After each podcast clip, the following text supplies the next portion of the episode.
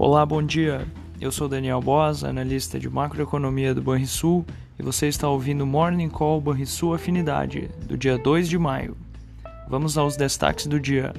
No exterior, em semana de decisão de juros importante para os Estados Unidos, os índices futuros se recuperam parcialmente, após forte correção na sexta-feira e no mês de abril como um todo, enquanto o dólar segue se valorizando em meio a expectativas de que a inflação americana deve levar o Fed a adotar uma postura menos leniente à pressão nos preços. O mercado praticamente dá como certa a alta de 50 pontos base.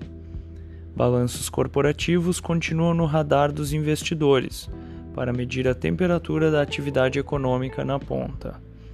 Na Europa, as bolsas caem, reagindo à queda das vendas no varejo da Alemanha em março, Além disso, o PMI industrial de abril do país caiu para o menor patamar em 20 meses e o da zona do euro registrou o pior desempenho em 15 meses, devido ao impacto da guerra na Ucrânia. Na Ásia, as bolsas recuaram nesta primeira sessão de maio. O PMI industrial apontou para uma retração ainda mais forte da atividade chinesa. Entre as commodities, os contratos futuros do petróleo operam em baixa nesta manhã, em compasso de espera para o resultado da próxima reunião da OPEP, que poderá indicar um aumento gradual na oferta do óleo. Essas foram as notícias internacionais. E no Brasil, os investidores vão acompanhar o humor externo com foco na reunião do Copom sobre política monetária na próxima terça e quarta-feira. Os economistas dão como certa a alta de 100 pontos base para a decisão de política monetária. O Ibovespa deverá começar maio de forma bastante volátil, após um mês de forte queda.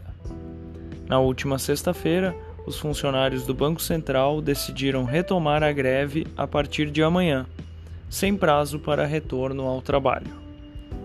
Fechamento do mercado. O dólar fechou a sexta-feira com alta de 0,06% aos R$ 4,94.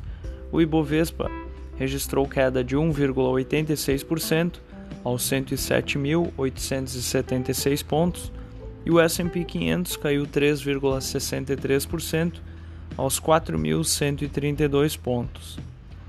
Os juros futuros uh, se mantiveram estáveis para 2023 na casa dos 13,03% e para 2027 na casa dos 11,83%. Na agenda do dia, destaque para o PMI industrial dos Estados Unidos, o PMI industrial do Brasil, além dos dados do IBCBR de fevereiro para o Brasil e o boletim Focus. Você ouviu o Morning Call e sua afinidade com os destaques do dia. Acompanhe de segunda a sexta o nosso overview.